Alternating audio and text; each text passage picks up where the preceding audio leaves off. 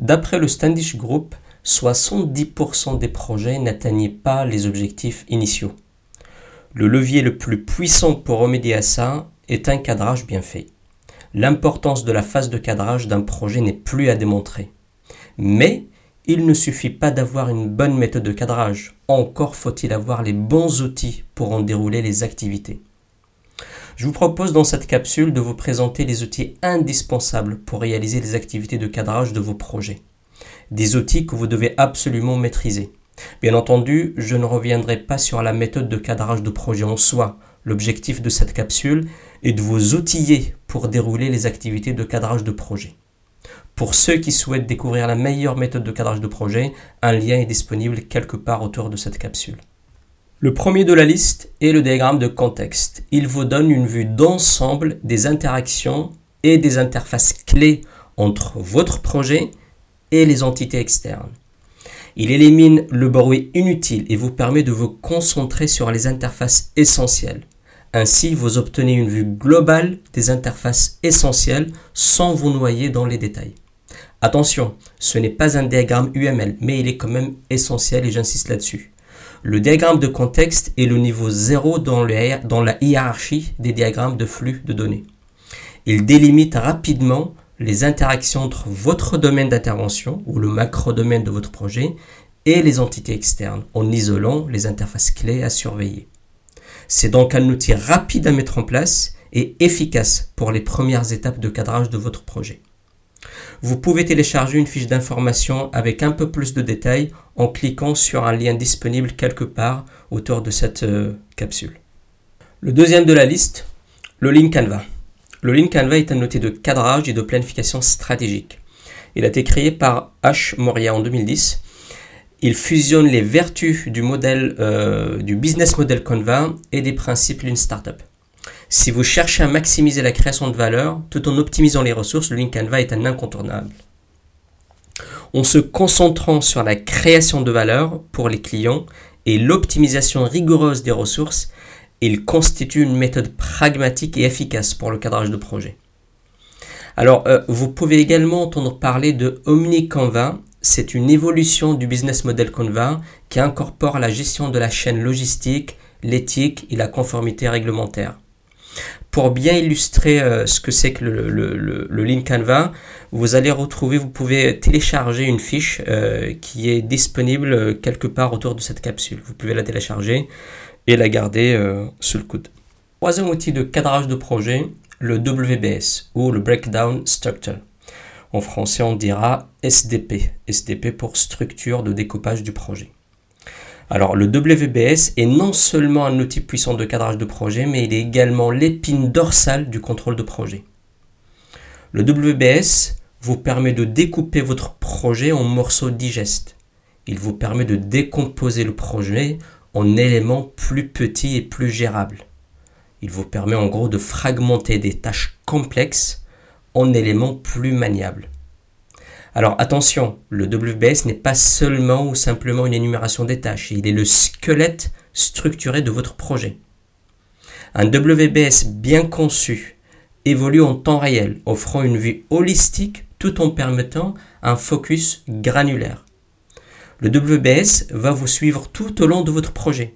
Vous l'initiez lors du cadrage de projet et vous continuez à le mettre à jour et à le faire évoluer tout au long de votre projet. Outil de cadrage numéro 4, le macro-chiffrage collégial. C'est une approche agile et flexible de chiffrage qui élimine le besoin de spécifications détaillées en exploitant l'expertise collective. Il est très adapté pour les phases amont du projet, donc pour le cadrage de projet, et vous permet d'obtenir des estimations plutôt robustes. Ce n'est pas un simple exercice d'estimation, c'est une méthodologie qui capitalise sur l'expertise collective de votre entreprise.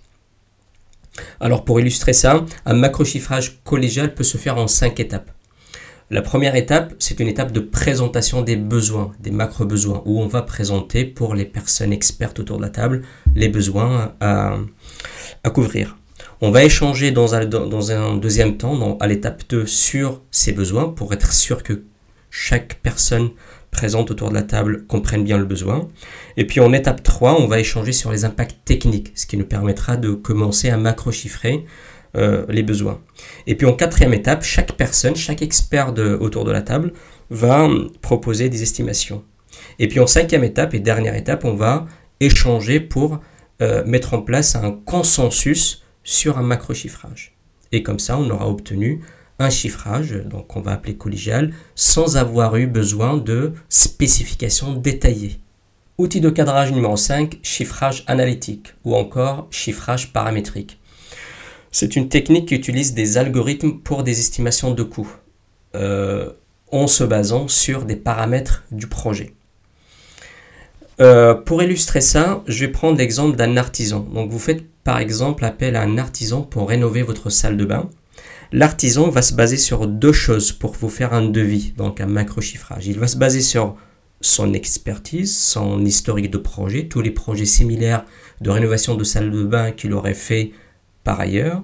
Et il va se baser essentiellement sur des paramètres. Les paramètres vont être par exemple combien de prises vous allez installer dans votre salle de bain, combien d'arrivées d'eau chaude, combien d'arrivées d'eau froide, est-ce que vous allez euh, installer euh, une baignoire, etc. Et en se basant sur ces paramètres-là, il va vous proposer un devis, un macro chiffrage. Et eh bien, on va faire la même chose avec nos projets. On va se servir de notre historique, de notre passif projet, et sur quelques paramètres bien précis du projet pour, euh, communiquer sur un macro chiffrage ou sur une enveloppe à chiffrer. Bien entendu, une enveloppe qu'on va affiner en avançant sur le projet. Outil numéro 6, registre des parties prenantes. Alors, j'insisterai jamais sur l'importance de la gestion des parties prenantes dans vos projets et ce, dès la phase de cadrage. Le registre des parties prenantes, c'est un outil central pour suivre les parties prenantes de votre projet. Il vous aide à gérer efficacement, notamment les communications, et à assurer et à vous assurer que toutes les attentes de vos parties prenantes sont bien prises en compte. Ce registre, c'est pas juste une identification des parties prenantes, c'est un outil de gestion dynamique qui catégorise, évalue et trace des plans d'action spécifiques pour chaque partie prenante en tenant compte de leur niveau d'influence et de leur intérêt pour le projet.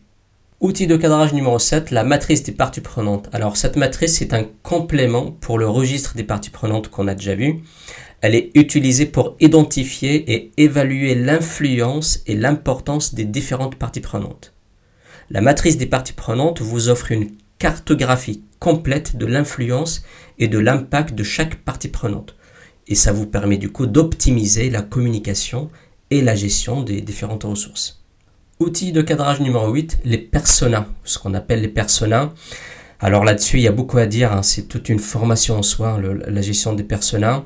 On va se contenter ici dans cette capsule d'une définition. Hein. les personas, c'est un outil, hein. c'est une technique essentielle en gestion de projet et aussi en cadrage de projet, donc qui vise à créer des archétypes semi-fictifs des utilisateurs finaux de votre solution ou des parties prenantes d'un projet.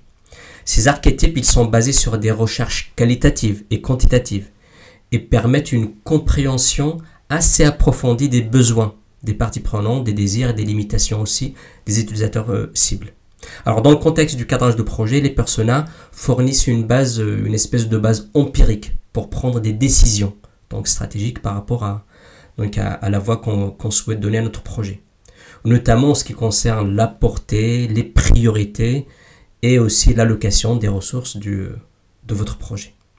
Outil de cadrage numéro 9, ce qu'on appelle le SWOT analysis, analyse des forces, des faiblesses, des opportunités et des menaces. Là, la particularité de l'exercice, c'est qu'on va appliquer le SWOT à tout le projet en phase de cadrage. En gros, on va prendre les informations dont on dispose à cette phase amont du projet, qui est la phase de cadrage, et on va appliquer une analyse SWOT au projet dans sa globalité, ce qui nous aidera donc à donner les bonnes orientations à notre projet. Outil de cadrage numéro 10, le registre des risques. Alors là, la gestion des risques, c'est tout un, domaine assez vaste. Là, on va se contenter d'une petite définition pour les besoins de la capsule. Le registre des risques, c'est quelque part votre bouclier contre l'incertitude. Il centralise les risques identifiés et leurs mesures d'atténuation ça vous permet d'avoir une approche proactive dans la gestion des risques du projet. Attention, ce n'est pas une simple feuille de calcul des inconvénients euh, potentiels, c'est une base de données. Le registre des, risques, c'est une base de données vivante qui va évoluer avec le projet. En gros, dès la phase de cadrage, vous allez initier votre registre des risques avec les risques identifiés à date, les stratégies d'atténuation, etc. Et vous allez faire évoluer ce registre tout au long de votre projet jusqu'à quasiment la fin de votre projet. C'était les 10 outils indispensables pour tout expert en cadrage de projet. Bien entendu, il y en a beaucoup d'autres, mais le temps ne nous permet pas de tous les lister. Si vous avez trouvé cette capsule utile, laissez un like et abonnez-vous hein, si, ce n'est pas déjà fait. Ça nous aide énormément à faire connaître la chaîne à plus de monde. Euh, par ailleurs, pour approfondir votre expertise en gestion de projet, n'hésitez pas à vous inscrire à notre newsletter qui s'appelle Coproj, où nous abordons en profondeur ces sujets. Le lien est dans la description quelque part autour de la capsule.